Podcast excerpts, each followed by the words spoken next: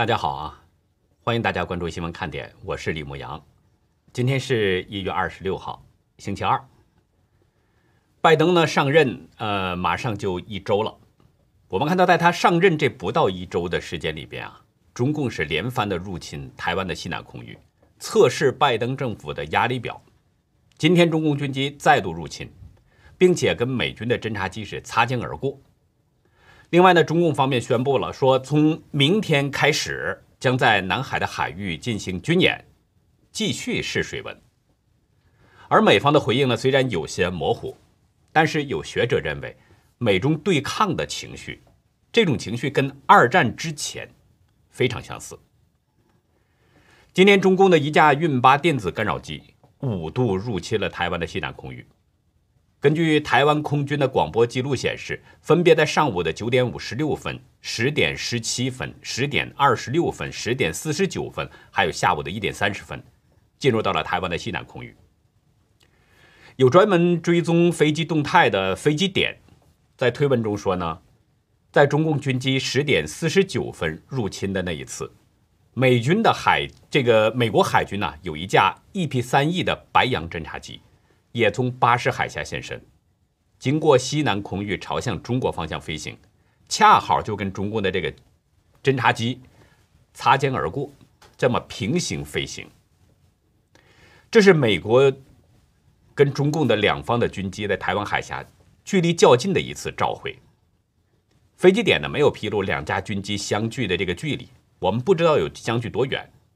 但是这次照面让人想到二零零一年的那次。美中撞击事件。当年的四月一号啊，美军的 EP 三侦察机呢是在南海专属经济区执行侦察任务，随后中共就派出两架战斗机监视拦截，其中一架跟美军的侦察机在空中就发生了碰撞，然后坠毁了。这次事件呢演变成了一场外交危机，影响了美中关系。而现在美中军机在台湾海峡上空是擦肩而过。如果哪一方要是不慎，我们只能说是不慎，又发生碰撞的话，那很可能还会重演2001年美中撞击引发的那个外交风波。与此同时呢，央视发布了一段影片，中共两栖合成旅在闽南山地练兵，中共宣称装甲部队尽管是在夜间，仍然能有效作战。另外，中共方面还宣布，从明天开始要持续到三十号，连续四天。在南海的雷州半岛附这个西部海域要进行军事训练。自从拜登上任以后，我们看到中共是接二连三的发起各方面的挑衅，这种做法显然就是在测试拜登对台湾的支持程度。但是呢，中共却喊话了，说希望美方采取建设性的对话政策，是对话政策。在今天的例行记者会上，中共外交部新派战狼赵立坚。他是这么表示的：说希望美国新一届政府呢采取积极建设性的对话政策。他表示，川普政府在过去几年犯下方向性的错误了，对中共呢把中共给看作是战略性的竞争对手，甚至是威胁，这就导致美中关系出现了从未有过的异常严峻局面。他说，美中合作是唯一正确的选择，管控分歧，推动美中关系恢复正常。这是赵立坚说的一些话。另外，昨天习近平也是记住了这个达沃斯论坛，在借助发表这个致辞的时候，开幕词的时候呢，他是隔空向美国喊话，他表示不能搞封闭排他，不能在国际上搞小圈子、新冷战，说人为的造成相互的隔离甚至隔绝等等。我们如果从中方的这些喊话来看，很多人可能会觉得中共是热爱和平的。但是，如果你看看中共他近期的一系列做法，特别是在拜登上台之后，他的这一系列的种种做法，你就会发现中共嘴甜心苦。中共一方面在向美方示好，一方面却采取强硬的姿态，破坏这个台海局势的稳定。这就会让人认为，中共说的是越动听，人们就会越看到他的这个阴险邪恶。外界应该说会自然不自然的把问题这个焦点呢都归结到习近平的身上，因为他是中共党魁嘛。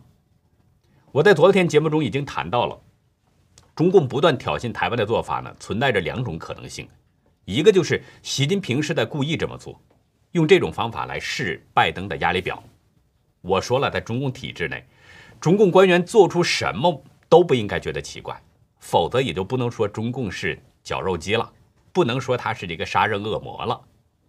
就是说他做出什么来，都是在人们的预料之中的。我说过一句话：只有你想不到，没有中共做不到的。另一个呢，就是有人是可能在给习近平出难题，用这样的方式搅浑水，使美中关系更坏。而且我觉得第二种可能性呢，可能会稍微的大一些，因为中共他越这么折腾，美中关系越不会好。习近平如果不是愚蠢到家的话，这个简单道理他是应该明白的。但是大家知道，不管是哪一种情况，第一种情况也好，第二种情况也好，外界可能都会这样认为，这是习近平的问题，是他的力主这么做的。我们中国有句话叫“子不教，父之过”。孩子犯了错，人们不会说孩子，孩子小嘛。但是大人呢，是有问题的，人们都会把这个问题归结到孩子身上，说孩子的家长是有问题的。假如有人故意给习近平制造麻烦，外界也不会说那些制造麻烦的人，因为人们看不到，人们都会说习近平的这么干，都会认为是习近平的责任，道理就这么简单。所以，中共军机它不断骚扰台湾，外界就会认为是习近平的野心驱使，甚至可能是认为习近平是一个不稳定的恐怖分子。拜登政府也会这么想。昨天，白宫发言人沙奇表示，习近平的呼吁不会改变拜登政府的战略方法。他指出，中共对国内越来越专制，对外则野心勃勃，美国正在跟中共展开激烈竞争。而与中共的战略竞争，他说是二十一世纪的标志性特征。沙奇表示，中共的行为伤害了美国工人，削弱了美国的技术优势，威胁了美国的同盟关系，以及美国在国际组织当中的影响力。他说，北京正在以重大方式挑战美国的安全、繁荣和价值观，美国需要采取新的方法应对美中关系。不过，沙奇也表示，拜登政府呢正在跟盟国和伙伴，包括国会两党的共同努力，进行跨部门评估，采取多边主义方法，以战略耐心对待美中关系。我们综合来看沙奇的这个发言呢，其实前半部分前两段他说的还算是比较强硬的，其中呢，他指出了美中之间正在激烈竞争，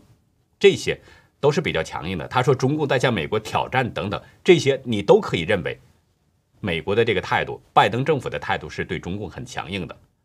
但是后边的表态，沙奇呢却出现了一个模糊。他说，以战略耐心，说拜登政府以战略耐心对待美中关系。我昨天在节目中啊还说呢，我说中共呢他是欺软怕硬，越对中共忍让。中共就会越变本加厉，不断的升级挑衅。事实，那我们看到也是的确如此。拜登政府越不理中共那边，中共他越来劲。从拜登上台以后，大家都看到了中共的挑衅其实一直没有断过。相比较政界的这个含糊不清，那我们再看看美国军界的这个表现，应该说他的表现就比较强硬了，而且也相对比较明显。昨天美军罗斯福号航母。不仅进入到了南中国海，甚至是一度航行到了中非双方有争议的黄岩岛的附近海域。具有中共背景的南海战略态势感知在微博中透露，罗斯福号进入到南中国海以后呢，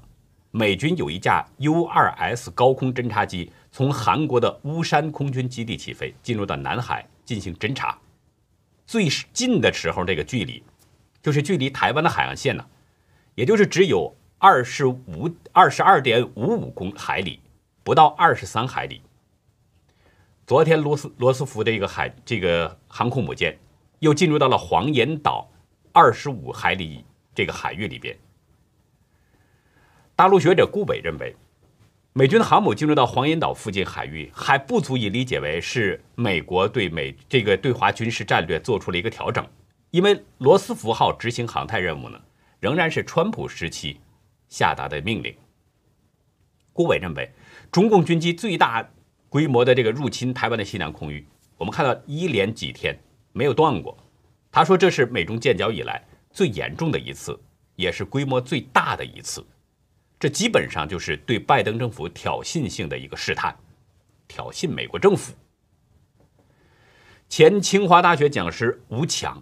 他对自己亚洲表示，他说拜登呢出任美国总统以来，美中关系变得相当的微妙。中共一方面向拜登政府示好，一方面在国内宣传对美国的仇恨，煽动并没有减少，包括对台湾的强硬做法。吴强认为，拜登未来所面临的这个外部压力，主要就是来自俄罗斯和中共，特别是在印太地区，中俄这种威权主义的国家崛起，跟罗斯福总统当年所面对的那个纳粹的威胁。而且是意大利、日本等轴心国的形成，对整个民主世界的影响，这种形式非常相似。吴强的这个意思啊，我理解呢，就是说，美中之间的对抗情绪跟二战之前的情况是很相似的，很像。因为中俄这种威权主义国家对世界的威胁越来越大，美国就必须要采取一个强硬手段加以遏制。特别是中共对民主世界的威胁影响已经相当大了，美国必须及时采取强硬的这样的一个应对措施，否则的话，你任凭中共这样发展下去，爆发第三次世界大战，并不是危言耸听。这种观点呢，跟德国联邦外交委员会的主席吕特根不谋而合，他们的观点几乎是一样的。吕特根曾经表示说，中共在印太地区。选择性运用国际法及其侵略行为，对国际秩序就构成了二战以来的最大的挑战。美国众议员冈萨雷斯也认为，中国共产党的威胁构成了我们这个时代最大的外交政策挑战。这些威胁不仅影响到我们的国家，而且影响美国在全球最信任的民主盟友。说完了美中关系，说完了中共对美国的挑战以及。啊，中共对美国的挑战以及美国回应中共的一些做法，我们呢接下来还是要关注各地的疫情情况。美东时间在今天早晨六点半左右，也就是中港台的时间，晚上今天晚上的这个七点半左右，全球发现中共病毒疫情的国家是一百九十一个，确诊感染总数已经超过了一个亿，死亡的总数超过了二百一十五万人。我需要提醒大家的是，这个数字呢，仅仅是叫确诊感染的病例，还有多少没发现的呢？还有多少没被确诊的呢？还有多少无症状感染的患者呢？还有多少中国人在确诊之前就不明不白的死去了的呢？另外，中共和伊朗、朝鲜等等这些国家都是极不透明的。世界医疗体系最强大的美国现在通报的确诊病例数字是多少呢？两千五百八十六万多人，死亡的是四十三万多人，而最早发现病毒的中国大陆，那现在他通报的数字刚刚超过十万人，你会相信这个数字吗？所以说呢，中共通报的数字，用一个俏皮话来说，那就是坟头烧报纸，糊弄鬼，没有人会相信他通报的数字。也许只有中共彻底解体了，只有等到这一天。那个真实数字才有可能披露出来，也就是说，实际上感染中共病毒的这个总人数呢，很可能早就超过了一个亿了，很可能早就超过了。如果是各个国家把真实的数字通报出来的话，这个一亿的这个数字很可能早就被超过了，死亡的总数也很可能现在就不是这个二百一十四万四千六百多人了。也许呢，经过这么一年的时间。时间太长了，一年多了，有一些人呢，应该说在这一年多当中，或多或少产生了一些麻木。不过，世界卫生组织谭德赛总书记哈，谭德赛书记，他表示，每一个数字背后都是一个人，是这样。每一个数字的背后，那都是一条生命啊。也许这个生命呢，活在世上的时候显得很卑微。但是不管怎么样，那也是一个生命。而生命，我们知道，其实它是不存在卑微和高贵之分的。尽管我们看到谭书记跟中共穿连裆裤，穿一条裤子，但是谭书记这句话说的倒是真实了。一亿多人染病，两百多万人死亡，而且这个数字还在增长。另外，国际劳工组织昨天公布了一组数据，其中显示呢，说受中共病毒疫情影响，与二零一九年相比，去年二零二零年。全球因为疫情流失了全职工作是超过了两亿五千五百万个，有一亿一千四百万人完全失业，全球的 GDP 下降了百分之四点四，相当于是损失了三万七千亿美元。这笔账，人类会永远记着，不论过去了多长时间，人们都不会忘记，是中共。当初故意的隐瞒疫情真相，才导致病毒快速的蔓延到全国，扩展到全世界。前国务卿蓬佩奥在卸任前五天，他还表示，中共病毒研究所的人员实际上早在2019年的秋天就已经感染了中共病毒了，并且出现了症状。但是中共一直到今天，仍然扣住科学家所需要的那些重要的资讯，拒绝拿出用以保护世人。免于受这个致命病毒以及下一个病毒的重要讯息，正是中共隐瞒这个疫情真相，隐藏了真实的讯息，导致病毒侵入到全球的每一个社区，影响了所有人的生活，也使病毒夺走了两百多万人的生命。从一定意义上来说呢，中共所起到的这些作用，就是在间接杀人，这是中共欠下的又一笔血债。这笔账，无论到什么时候，早晚都要清算。中共央视报道说呢，截止到当地时间今天晚上六点，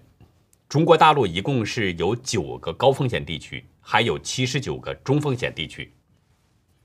其中，黑龙江海伦市永富镇东大村和众发村，这是新增的高风险区。而吉林，昨天出现了一例死亡病例。当局通报说呢，死亡病例是吉林省通化的一位八十七岁的女性患者。发病之前呢，据说呢，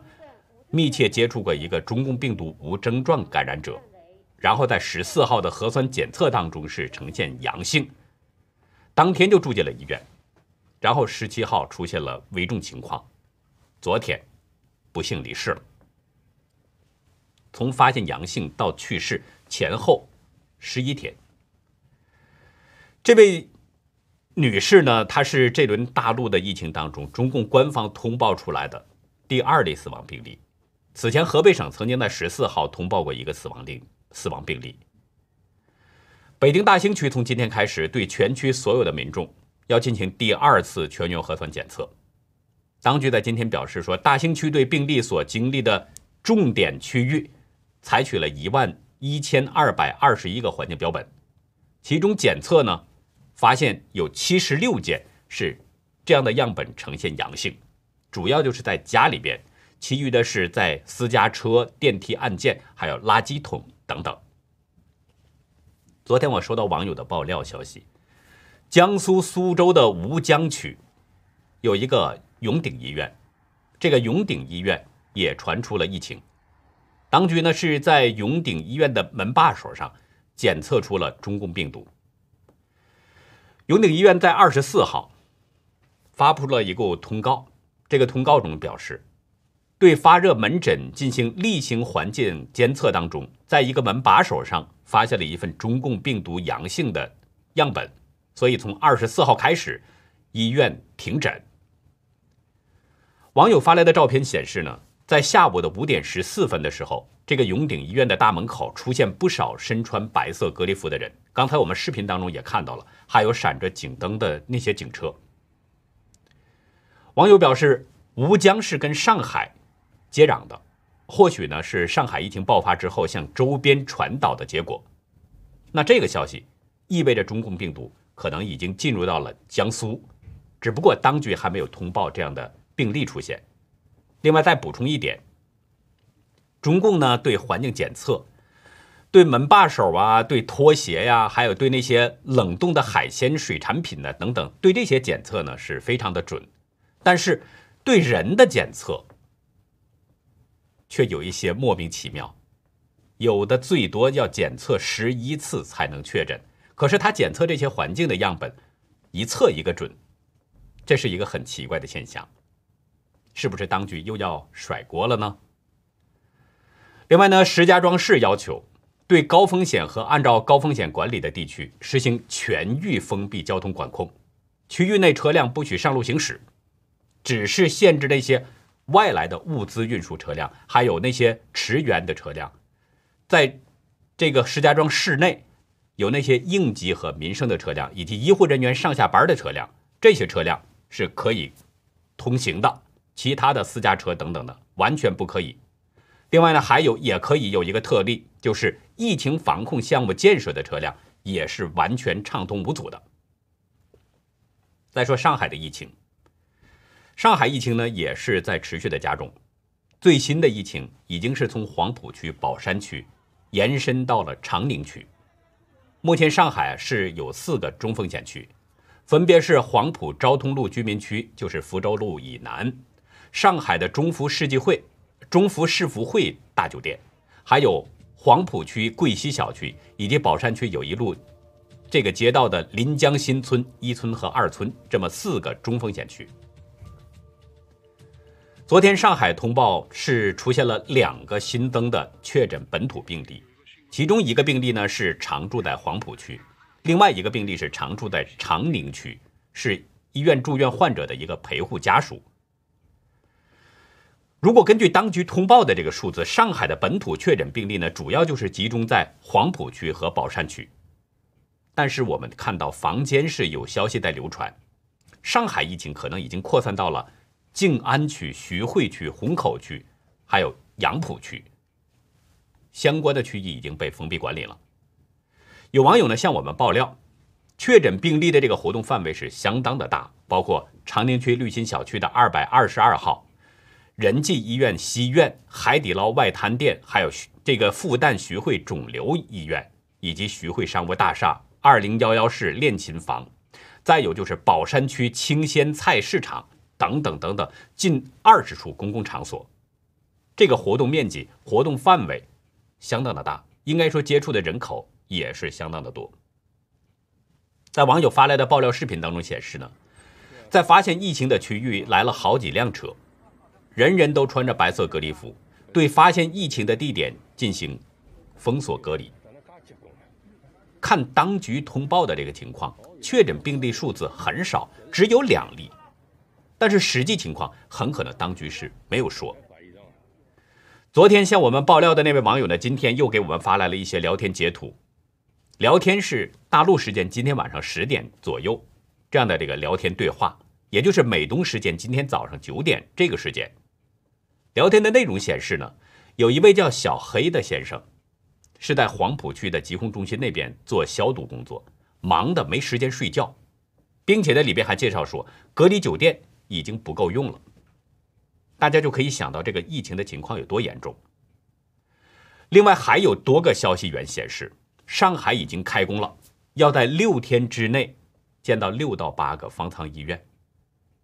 网友表示，可能当局呢是已经知道了疫情的严重性了，会有更多的人需要隔离。不过到目前为止，官方一直都没有通报这件事儿。说到强制隔离封锁，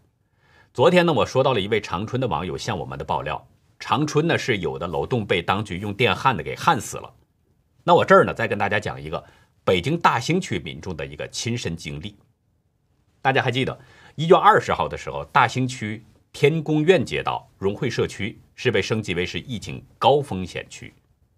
然后呢，在二十三号对融汇小区的三栋楼的居民进行了集中隔离。我要说的这位北京大兴的民众呢，就是这个被集中隔离三栋楼当中的其中的一位居民。这是一位姓李的先生，我们呢就称呼他是李先生。这个李先生呢，告诉我们。当地政府啊，防疫采取的政策就是一棒子打死。什么叫一棒子打死？就是我们通常所说的一刀切，一竿子捅翻一船人。只要一个楼栋里边有这么一个确诊病例，那么这栋楼的所有人都必须集中隔离，根本不管你是不是什么密切接触者。当天凌晨，就是二十三号的凌晨，这个李先生所在的楼栋微信群里边呢，就突然出现一条消息，说大家要集中隔离了。发消息的人呢，可能是社区的，也可能是物业公司的人。但是直到当天早上八点多，这个李先生呢才看到这个群里面是在讨论这个消息。消息还表示说八点半出发，集中隔离。可是警察来敲门的时间呢，是在九点多，已经是超超过了这个出发的时间了。等李先生收拾完了，把该拿的东西呢都带好了。这个时间呢，李先生去下楼排队了。时间看了表一下，也就是十点多。这个时候下到楼之后，有消息说了，说没有车辆了，让人们先回家等着，什么时候来车什么时候算。下午一点多，人们呢又陆陆续续的下楼去排队了。然后等到两点多的时候，这李先生呢也下到楼下了，也去开始排队了。可是排队排到了三四点钟。这个时间才上车出发，然后在路上又耽搁了不少的时间。到酒店的时候，天已经都快要黑了。李先生估计呢，至少也有五点了，是这个时间了。因为冬天天黑的比较早嘛，时间长一点其实倒也无所谓。李先生不能理解的是什么呢？当局在这个转移的过程当中，他不是进行分类管理。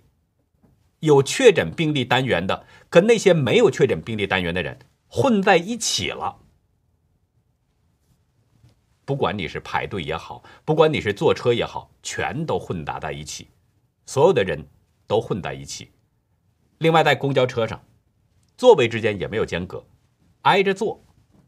人挤得满满的。我们之前曾经说过，这种没有区分的一种做法，相当于就是扩大交叉感染的机会。李先生表示，不是密切接触者，现在也给搞成了一个密切接触者了。政府的做法太惨无人道了。李先生所在的这三栋楼呢，总人口大约是有六七百人，从八十几岁的老人一直到几个月大的婴儿，几乎遍及了所有的年龄段了。人们呢就分别被安排在不同的地方，有的去了房山区，有的去了顺义区，有的去了朝阳区，安排在不同的地方。这个李先生所在的单元呢，大概是有一百多人，就被安排在了这个房山区的有一个叫艺术之家的酒店，被安排在这儿了。大人呢，基本上都是一人一间，有带小孩的呢，跟家大人是住在同一个房间里边。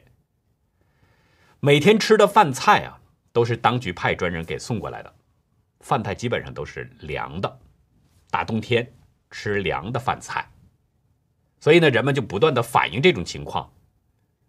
反映了很多次，稍稍的出现了一点变化，饭菜有了那么一点温度。住了两天，住了两天的酒店了，李先生发现这个群里边呢有很多人在反映说缺氧、头晕，李先生本人也有这样的感觉。也是缺氧、头晕这样的这个晕晕状、呼呼的一种状态，可能是呢，这个酒店啊部分门窗它都是内窗，被工作人员给钉死了，几乎就跟外界这个空气不怎么流通。然后呢，人们反映了很多次，一直都是得不到解决，拨打一二三四五这个电话也没有人回复。李先生说啊：“试想一下，一个人在封闭的这种不见天日的房间里边。”待上二十一天隔离，会不会导致缺氧窒息？会不会消毒水呛人、病毒、抑郁等等这些会遇到其他的这样的危险呢？所以没有办法了，李先生呢，最后就给住在酒店的医生打电话，想通过医生呢来帮忙去解决这个问题，因为这样下去不是一个办法，没有病也给人会憋出病来。可是打了三四次，始终没有人接电话。前台的工作人员告诉李先生了，说医生没有在岗位上，脱岗了。这个医生去哪儿了呢？不知道。当然了，这大概也是工作人员害怕这个李先生把这事儿往上一告。如果如果一告的话，那这个医生可能就包括这些工作人员可能就要受到一些处理吧。因为必须要抛出一些替罪羊嘛。所以呢，这工作人员可能是真的是害怕了，就答应李先生，答应呢说给他换一个能开窗户通风的房间。这个问题呢，总算就算是这样解决了。但是现在这个情况，我们后来还不太了解，所以我们还需要继续关注。我们也希望呢，各位观众朋友，如果您有最新的消息，有一些真实的消息，起码要保证真实性，然后呢，有具体的时间、地点，有具体的人物，您可以向我们爆料。我们的爆料邮箱呢，就是 xwkd 二零一七 at gmail 点 com，大家可以把您的消息发送到我的这个邮箱里边，我们呢会在这个核实查证之后，会选择使用。希望您呢能够对我们多多的支持。那好，以上呢就是我们今天直播的节目内容。如果您喜欢新闻看点的话，请别忘记点赞订阅，并且呢记得要把它分享出去，因为真相对每一个人都是至关重要的。在今天的优乐客会员区呢，我们来谈一下当今世界的现实版的悲惨世界，讲一讲关于四川大凉山的那位。这个哔哩哔哩的博主抹茶的一些情况，欢迎大家到优乐客会员区了解更多。感谢您的收看，再会。